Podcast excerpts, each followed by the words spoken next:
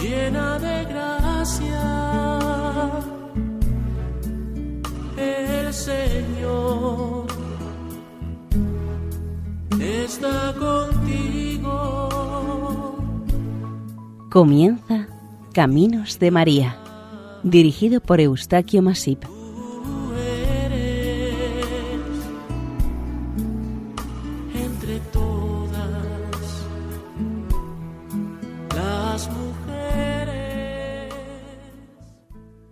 Nuestra cordial bienvenida al programa Camino de María, realizado por el equipo de Radio María en Castellón, Nuestra Señora del Lledó. Les ofrecemos hoy el capítulo dedicado a la advocación francesa de Nuestra Señora de las Alturas, o Notre Dame d'Io.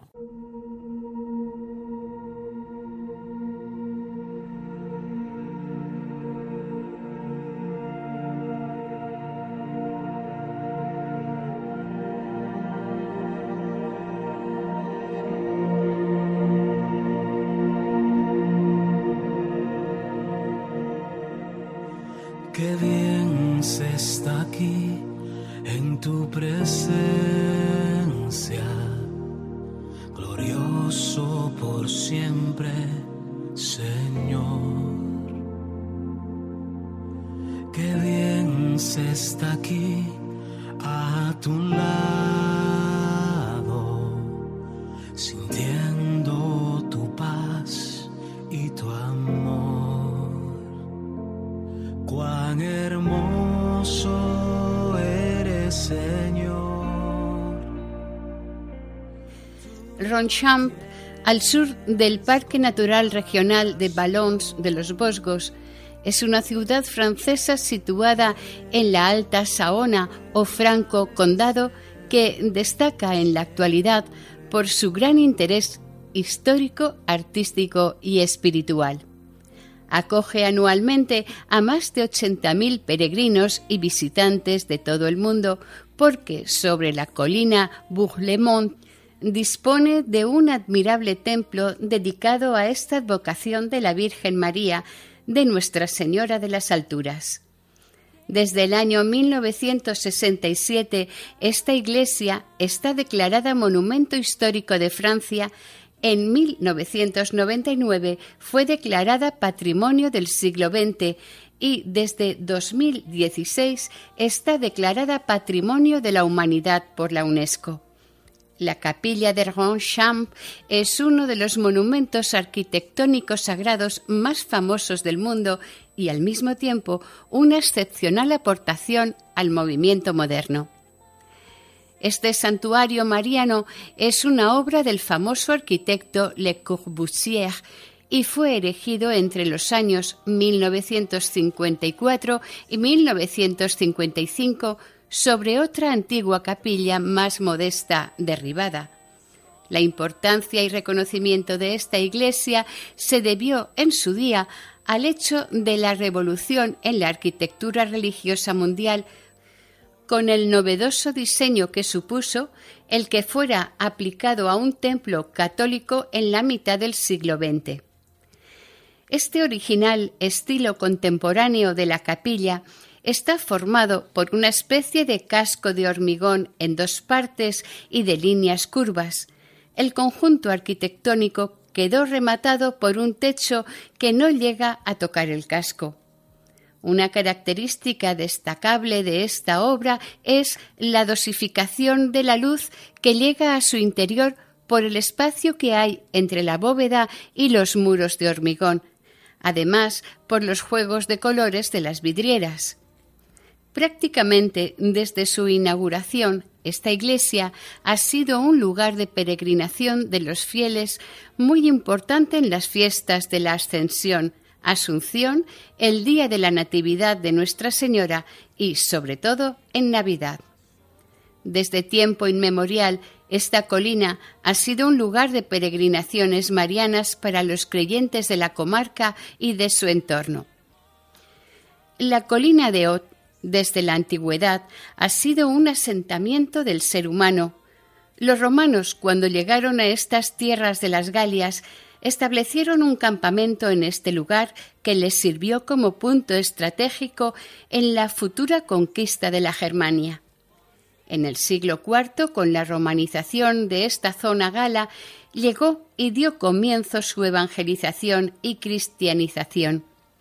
Según algunos autores, en un templo pagano preexistente dedicado al dios celta Lug, uno de tantos de los dioses a los que rendían culto, la Iglesia lo bendijo y una vez santificado se entronizó en su altar una imagen de la Virgen María de desconocida advocación para la veneración y culto entre los nuevos cristianos de estos lugares.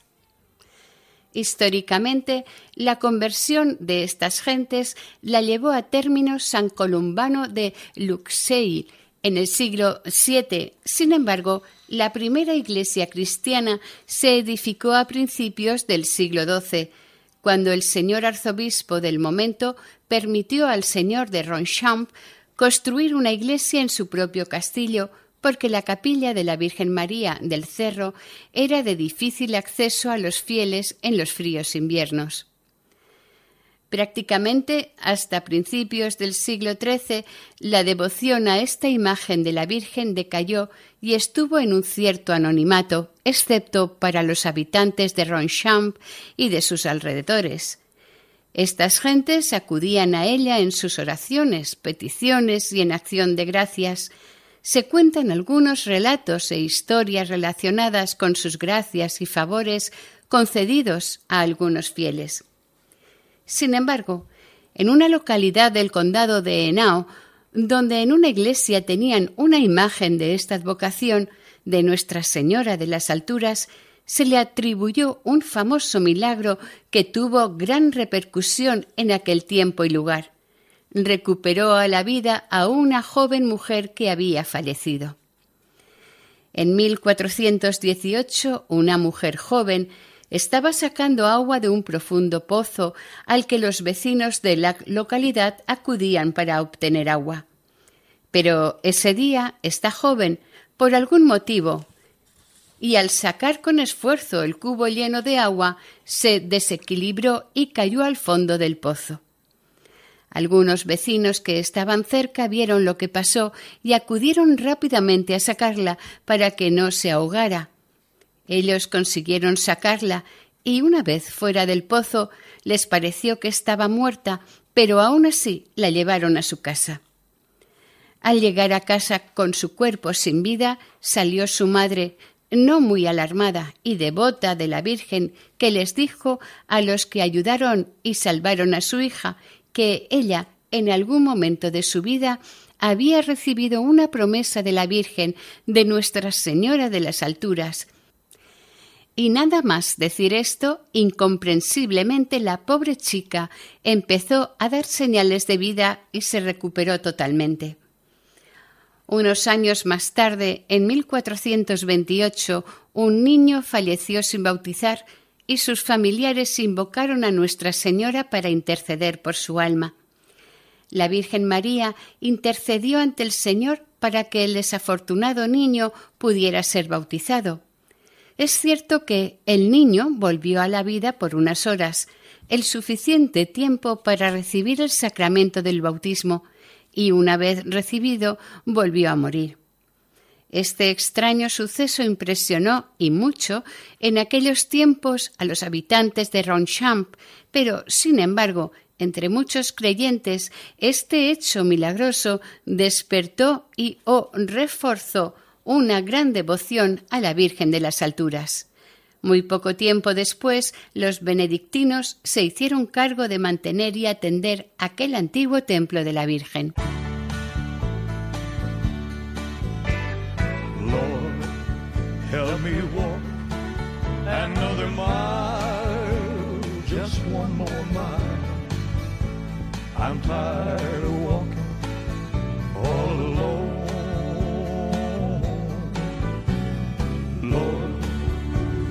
Smile, another smile, just one more smile.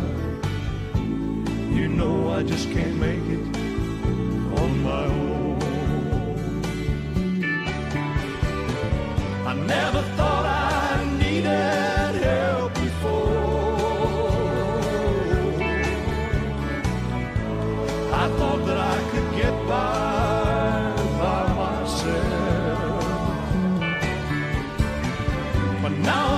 I just can't take it anymore. With an humble heart on bended knee, I'm begging you, please help me. Come down from your golden throne to me, to lowly me. I need to feel the touch of your tender hand.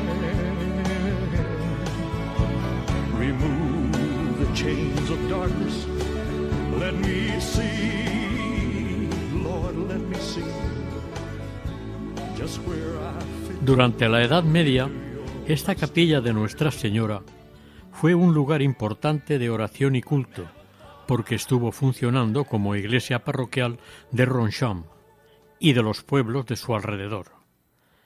En el siglo XV existe documentación de la existencia de una capilla dedicada a Nuestra Señora de las Alturas, a la que las gentes del valle realizaban dos romerías anuales, una el 15 de agosto, fiesta de la Asunción de la Virgen María, y la otra el 8 de septiembre, fiesta de la Natividad de la Virgen. En el siglo XVIII fue cuando se construyó una nueva iglesia parroquial en esta localidad. Entonces la capilla del cerro, a la que se accedía por el último sendero que había a la salida del bosque, pasó a ser de nuevo capilla de peregrinaciones, promesas y compromisos.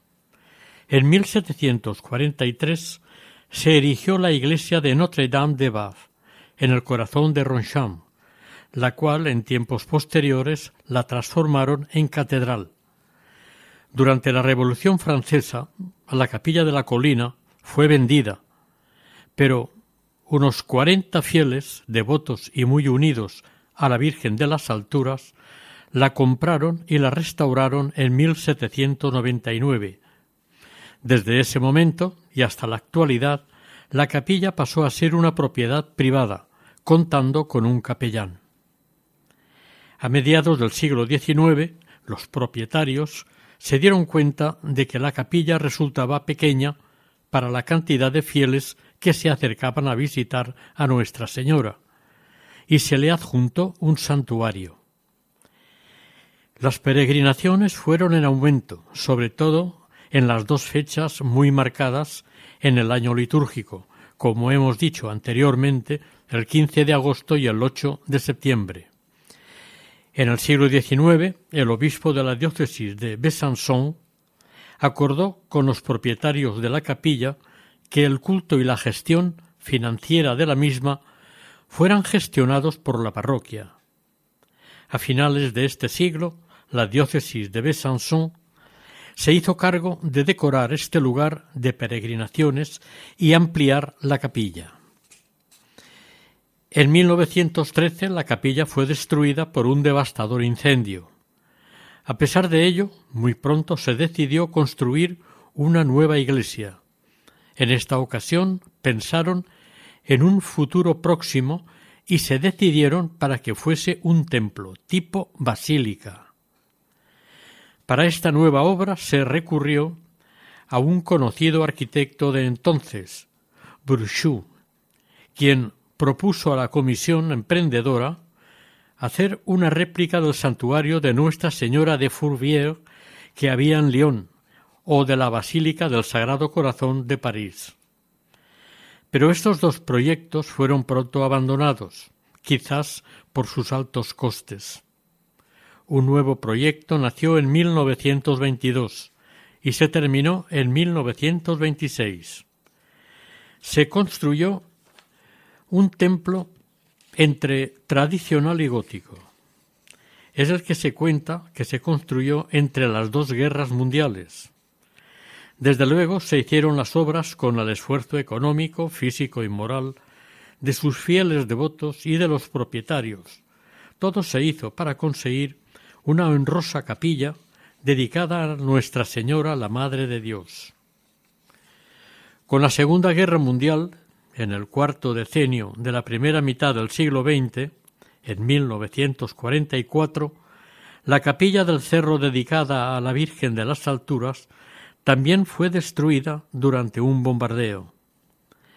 A poco de llegar la esperanzada paz, algo antes de los años cincuenta, se despertó entre la feligresía y los mismos propietarios de la capilla de Roncham el recuperar la capilla de su venerada Virgen protectora, a la que tanto querían y echaban en falta. En esta ocasión, los propietarios de la capilla pensaron en un templo de estilo más moderno, quizás por abaratar costes y darle cierta funcionabilidad al santuario.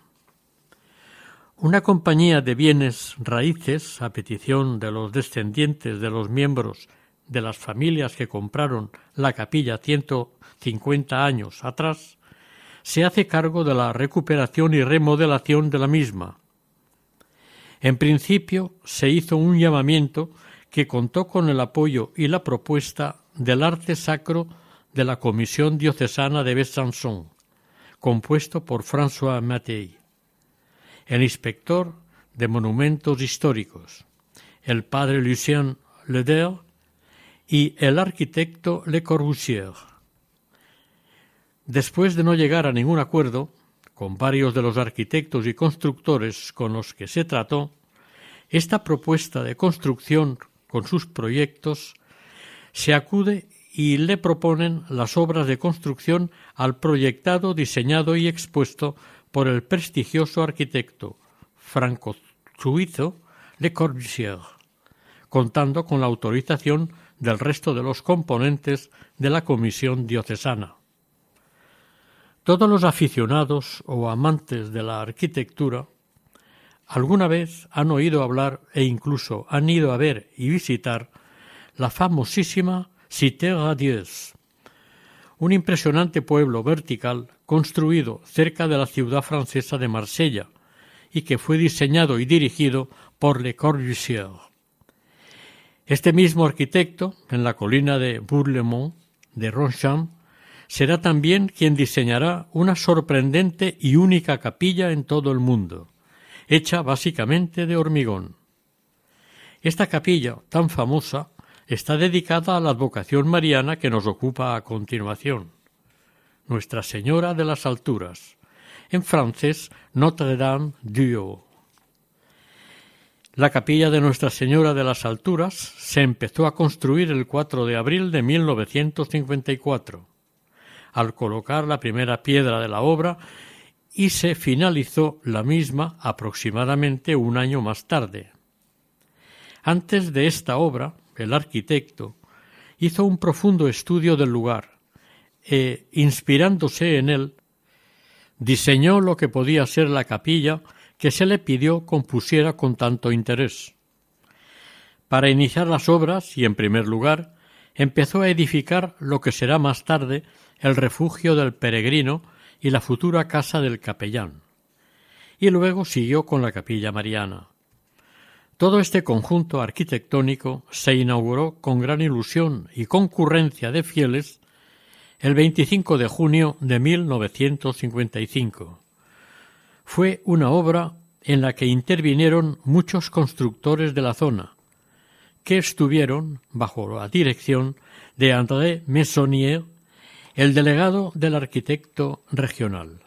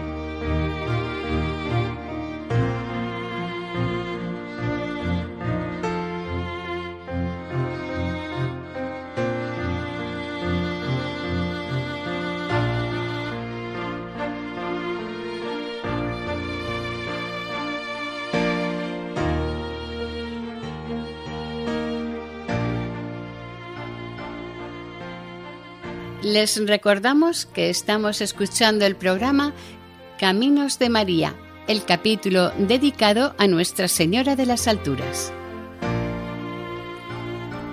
Las discusiones y valoraciones de esta obra no acabaron simplemente con la inauguración. La polémica sobre esta construcción siguió varios años con dispares opiniones. Para unos era un recipiente de hormigón, para otros un búnker de hormigón, para los admiradores de su autor fue un descubrimiento y una obra genial basada en una combinación muy acertada de materiales de construcción actuales, combinados estéticamente entre ellos para dar un mayor realce, si cabe, a la Madre de Dios, a Notre-Dame-du-Haut. Le Corbusier, el día de la inauguración, explicó en un corto comunicado personal y público a qué y por qué dedicó este inmenso trabajo. Sencillamente dijo quería crear un lugar de silencio, de oración, de paz y alegría interior. Para más mérito, Le Corbusier también fue el creador de la decoración de la puerta de entrada al templo y de los originales vitrales que decoran e iluminan el interior de este santuario. En el exterior de este santuario, en la pared cóncava del lado este y a manera de escenario, se distingue un lugar especialmente importante. Es un altar fuera de la capilla en el que se celebran las grandes ceremonias litúrgicas a la que asisten multitud de devotos, en un lugar al aire libre al que acuden los miles de peregrinos en las dos fechas más importantes de este santuario, la Asunción de la Virgen y la de su Natividad. En este muro existe una gran puerta que únicamente se abre para las grandes peregrinaciones, pero es que además en este mismo muro, en una hornacina de cristal, se halla la Virgen de Nuestra Señora de las Alturas o Ot del siglo XVII, que fue rescatada de entre los escombros de la antigua capilla derruida. Esta imagen está colocada sobre una plataforma giratoria con el fin de dirigir su visión frontal, su mirada, a los fieles, según sea el servicio religioso que se haga en el interior del templo o en el exterior, en la explanada. La belleza de esta construcción hace que esté perfectamente integrada en su paisaje natural. Desde el principio, esta gran obra ha tenido que sufrir reformas y reparaciones para que estuviera siempre perfectamente preparada al servicio de las necesidades actuales de la Iglesia y a la atención y devoción de los devotos que acuden a visitar a la Virgen en su templo. Hemos de tener presente que este santuario figura en la lista de santuarios marianos de la conocida como Ruta de Turismo Religioso de Francia. Cuando en 2011 se construyó un convento a pocos pasos de la capilla por el arquitecto italiano Renzo Piano, algunos de los defensores de la nueva capilla se mostraron en contra de este edificio conventual por considerar su estilo inapropiado para que estuviera tan cerca de la moderna capilla. A medida que han pasado los años, aquella primera polémica ha ido desapareciendo o al menos ya no se manifiesta nadie en contra, quizás porque ambos edificios han quedado perfectamente encuadrados en este magnífico paisaje y a distinto nivel. Lo cierto es que cuando el simple visitante o el peregrino llega a esta capilla de Notre-Dame-du-Haut, se sorprende gratamente porque no ha visto nunca otra obra igual. Todas las proporciones son perfectas y los distribuidos espacios parecen estar puestos en el sitio más adecuado. El hormigón y la piedra le dan un aspecto de fortaleza tal que el techo de la construcción parece estar flotando por encima de los gruesos muros.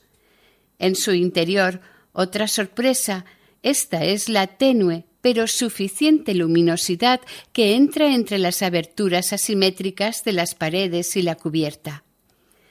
Una impresión bastante común que capta el visitante estando en el interior de esta capilla es que le parece estar realmente en un agradable lugar sagrado.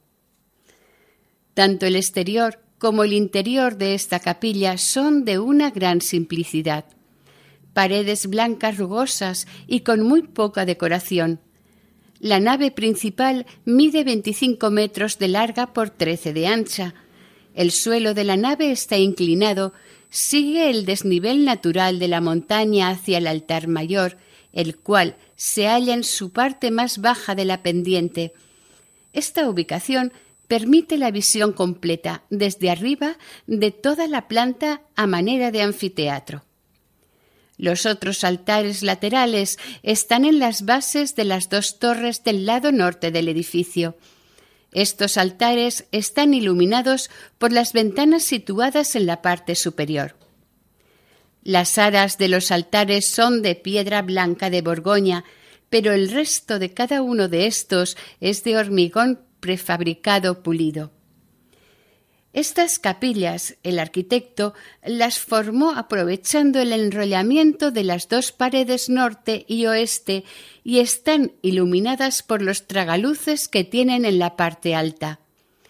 La torre blanca y alta situada al sur de la capilla es como un faro que alumbra y orienta al peregrino para llegar al santuario y es visible desde la cercana frontera suiza.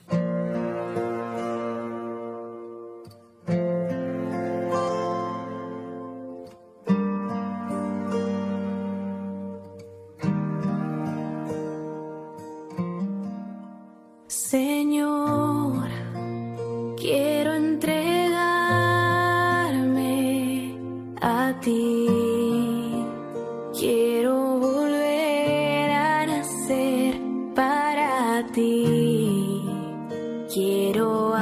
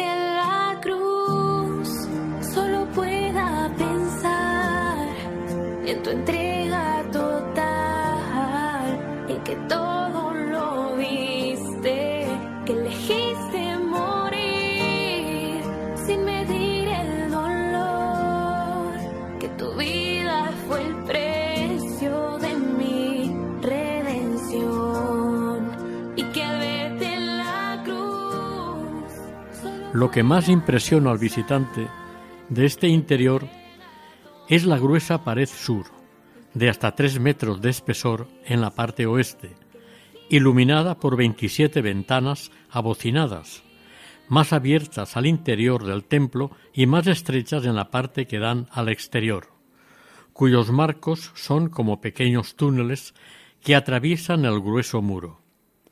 Las ventanas están distribuidas en diferentes puntos y ángulos, de manera que permiten que una luz suave se refleje e ilumine con varias intensidades, dependiendo del momento del día. La cubierta de esta iglesia es una gran concha para unos o un casco de un barco boca abajo para otros. Son las dos opiniones más generales que se le dan al cubrimiento del edificio de este santuario mariano, tan distinto a lo que se entiende como tradicional.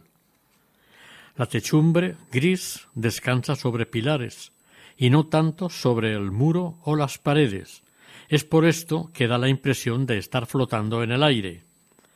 La bóveda que se levanta sobre el coro de la capilla es un casco hueco sostenido por quince pilares de hormigón armado incorporados a las paredes. Le Corbusier ya diseñó en 1950 esta capilla muy detalladamente, respetando la historia de este santo lugar y su venerada imagen. Desde luego, él contó con la colaboración de los notables conocedores de este lugar, François Mattei y Lucien Leder. Esta original capilla usa unos colores básicos al decorarla. El blanco es la luz que guía al peregrino hasta este santo lugar.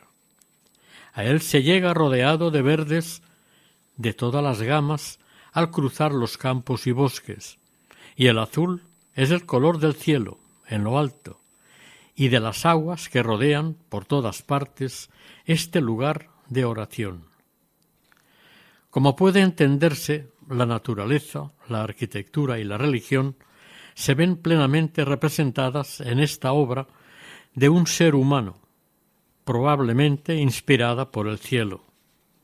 El autor de esta sublime obra explica cómo las fachadas giradas hacia afuera, las flores simbólicas, los esquemáticos pájaros y el cosmos en general glorifican a la Virgen María, que está presente en la capilla. Pero es más, la única imagen que encontramos en el interior de esta iglesia es exclusivamente Notre Dame du la Virgen de las Alturas. Esta iglesia tiene tres torres. Las tres reciben la luz del sol en distintos momentos del día. Y como la luz alcanza una tonalidad diferente según el momento. Esta luz, ya matizada, llega hasta cada uno de los altares laterales de la iglesia. Solamente hay una gran superficie coloreada, la de la capilla de la Virgen. Otra parte pintada totalmente de rojo es la torre del noroeste. Ha sido pintada de este color para que la luz descendiente desde lo más alto proporcione a la superficie la luminosidad del día. Para algunos investigadores e interpretadores de símbolos y de los colores, unos ven en esta torre rojiza el sacrificio de Cristo y otros ven los soldados que murieron en Ronchamp en 1944 durante la Segunda Guerra Mundial. De hecho, el lucernario y el muro de luz invitan al visitante a meditar y mirar al cielo por los diferentes espacios que se ven al levantar la mirada. Y algo muy importante, el muro de luz está formado por muchas ventanas de varios tamaños y formas, que son un canto a la naturaleza y a la Virgen María. Algunas de las ventanitas son un reflejo de la constelación de Virgo. Naturalmente, la luz que entra desde el exterior es la luz de mediodía. Curiosamente, a pesar de las tres torres, en este santuario no se oían sonar campanas como tradicionalmente, que avisan o alertan a los fieles de su entorno en fiestas o solemnes celebraciones religiosas. El extraordinario arquitecto de esta obra imaginó un sistema musical electroacústico para sustituir a las campanas, cosa que nunca se realizó. Por esto, en 1975, tras la muerte de Le Corbusier, otro arquitecto, Jean Prouvé, ideó un pórtico de acero con tres soportes para instalar en ellos tres campanas, las dos campanas grandes pertenecientes a la antigua capilla, ya desaparecida, y la nueva campana o bordón pequeño lleva grabados los nombres de la madre y de la esposa del autor de esta obra, de Le Corbusier. Diariamente suenan estas campanas en diferentes momentos del día, a las nueve de la mañana, a las doce y a las diecinueve horas. Esta capilla está abierta a los fieles todo el año, excepto el día 1 de enero. Los días de lluvia, que no son pocos, las aguas brotan del techo a través de las gárgolas minimalistas posmodernas, que en su conjunto forman una moderna y vistosa fuente en cascada. El acabado de los muros se realizó a mano y tiene un espesor de casi tres centímetros. Es por esto que los muros tienen apariencia de cartón piedra.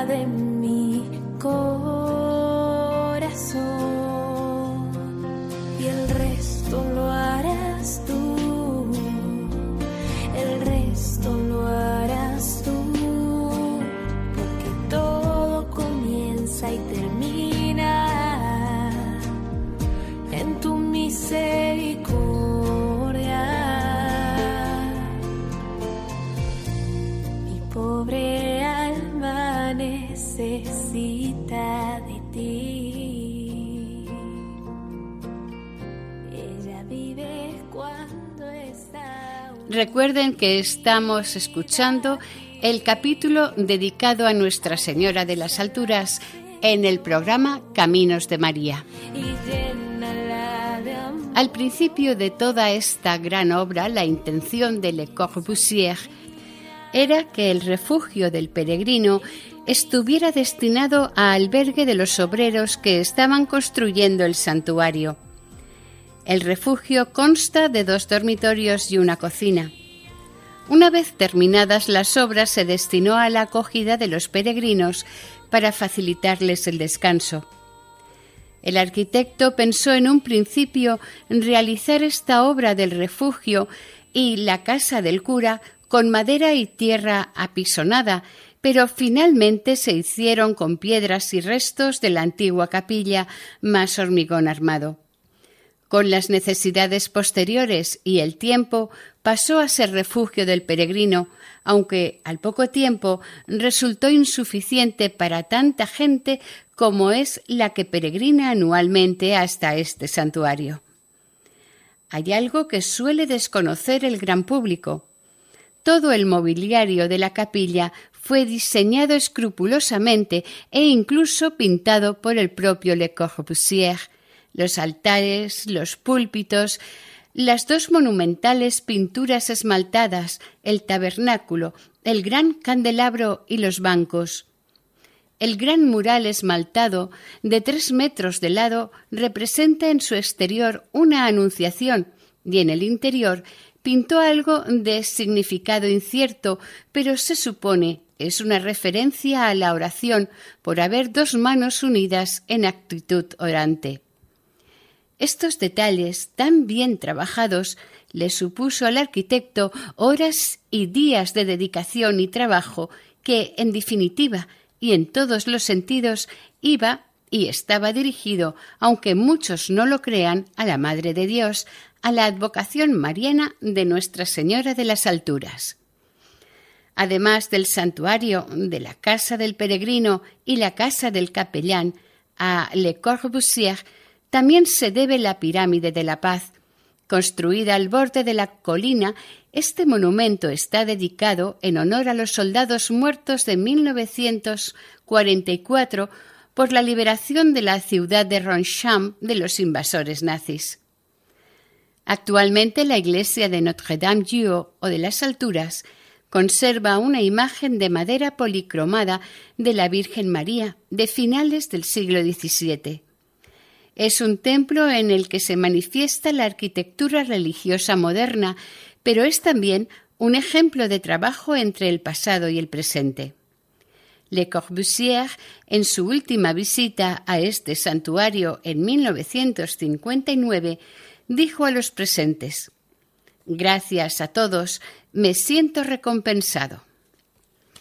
Últimamente, la capilla de O ha sufrido algunas reformas de la mano del arquitecto Renzo Piano y el paisajista Michel Corajut, dirigidas básicamente a facilitar la acogida de gente, sean peregrinos, visitantes o turistas. En cuanto al monasterio armonioso de Santa Clara de Renzo Piano, el que en un principio se consideró inadecuado para este lugar y que hoy en día está integrado en esta colina santa desde el año 2009, está ocupado por hermanas clarisas que, desde el monasterio, ofrecen su presencia espiritual permanente a las personas devotas y creyentes que las visitan o consultan en temas de espiritualidad. El lugar donde está ubicado este monasterio es el de un entorno natural precioso. Los cuatro horizontes se extienden abarcando gran parte de la Europa central. Al norte, una vista única de los montes Vosgos, al sur, la cordillera del Jura, al este, la depresión de Belfort y al oeste, el valle de Saona. La presencia de las clarisas aquí fueron y son un punto de convergencia entre la Asociación para la Obra de Notre-Dame-du-Haut y el capellán del arzobispo de Besançon para establecer una comunidad religiosa contemplativa cerca del santuario de la Virgen de las Alturas. Estas hermanas religiosas no podían haber encontrado un lugar más adecuado para la oración y el servicio a la sociedad actual.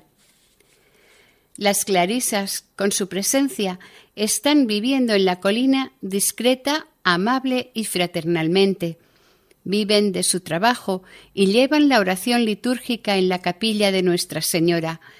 Se relacionan cordialmente con los cristianos de la región, están siempre abiertas al público para orar con ellos y por ellos.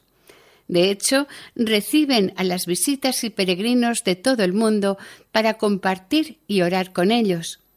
Ofrecen sus espacios para la espiritualidad personal o la comunitaria. En 2012, el diseño y la obra del monasterio de Santa Clara fue galardonado con el premio especial del jurado El Dinero Escuadra de este año.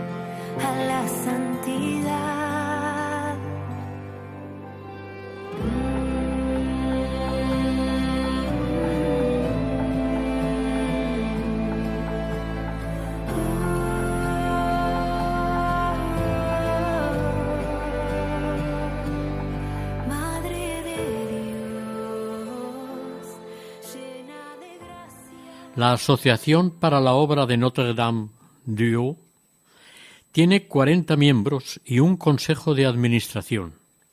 Está compuesta por un presidente, un vicepresidente, un tesorero y un secretario.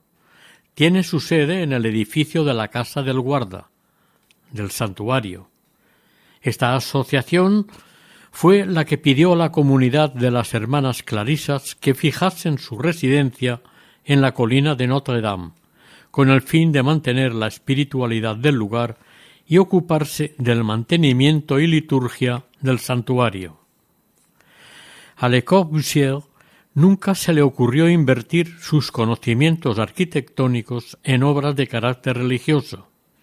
Incluso llegó a decir, en un momento de su vida, que la Iglesia es una institución muerta.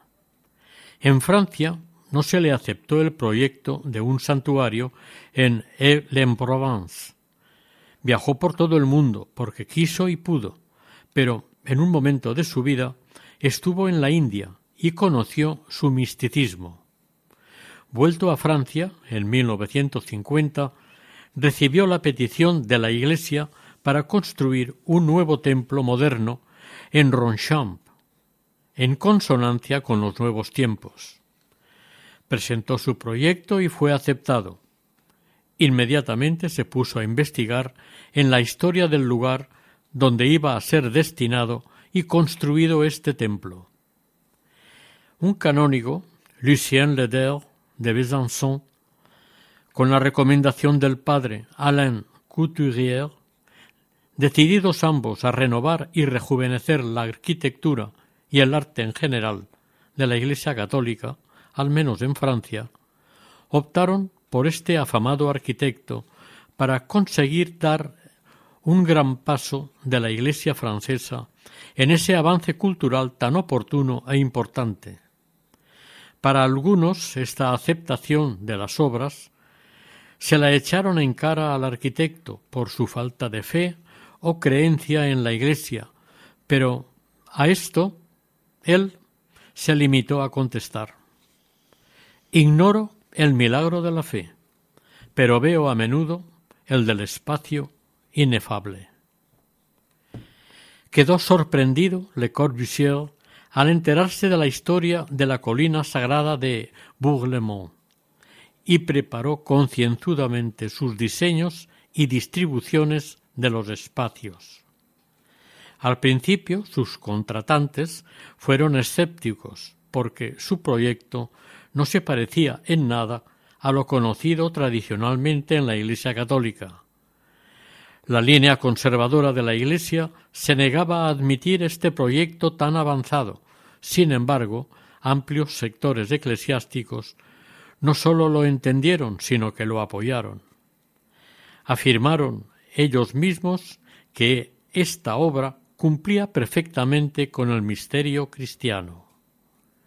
Le Corbusier estuvo unos meses sin hacer nada por el proyecto, en espera de que alguna gran idea le llegase a su mente, hasta que un día, al levantarse, cogió un lápiz y empezó a trazar líneas y líneas, hasta conseguir un dibujo que se acercara a su ideal o idea principal. Cuando tuvo varios dibujos, se reunió con sus clientes y estos, al ver los dibujos, algunos se mostraron contrarios a este proyecto. Pero las obras siguieron adelante y apenas iniciada ya atrajeron a curiosos. En la medida que seguían las obras, los curiosos fueron aumentando en cantidad. Los había creyentes y no creyentes. Todos se sorprendían al ver cómo avanzaban las obras y especulaban sobre cómo y cuál sería el siguiente paso que se le iba a dar a tal obra. La colina de Boudelemont, en opinión de algunos, se asemeja a la Acrópolis ateniense. El grupo arquitectónico que contiene en sus laderas es lo que les movió a hacer esta comparación culmina la colina la capilla de Nuestra Señora de las Alturas o de O, un santo lugar que es el objetivo de peregrinaciones en busca del encuentro con la Madre de Dios. Cerca hay un lugar para la reflexión más profunda, un monasterio de almas contemplativas al encuentro de Dios. En otro lugar, un monumento piramidal en honor a quienes murieron en un acto de servicio en una maldita guerra. También cerca una casa de acogida para peregrinos que van en busca de la verdad, del bien, de la fe, de la esperanza, del amor, de la mano de la Madre de Dios. Observando las líneas importantes del plano de este santuario que diseñó Le Corbusier, se intuyen o se distinguen unos personajes básicos en las creencias de los fieles. A la izquierda, la línea oscura diseña una imagen estilizada de la Virgen María en gesto de oración. La línea oscura de la derecha simboliza a San José. Está agachado y acerca su cabeza junto a la de la Virgen, y al mismo tiempo, con una mano, la acoge y protege. La mirada de ambos cónyuges va dirigida a la cuna del niño, acostado sobre una franja gruesa, que es el gran muro de la capilla de la cara sur. Al niño no se le ve, pero sí se ven los bancos alineados sobre los que se sientan los fieles creyentes, quienes, representando estos al ser humano en general, simboliza el Cristo que nace cada día en cada ser humano. Poco sabía de ti y te miraba de lejos, casi nunca en mi vida estabas tú. Eso pensaba de ti. Y una mañana sentí que acariciaste mi vida. Sufras más, me decías, yo cuido de ti, hijo mío. Y sentí tu presencia. Oración. Santa María de las Alturas, Notre-Dame Dieu, Señora de la colina de Bourlemont, así como has protegido y guiado a los habitantes de Ronchamp, te pedimos con esta oración esa misma protección y guía para quienes ahora te hemos conocido lejos de tu bendita capilla y tan necesitados estamos de la luz que emana del Señor. Así sea.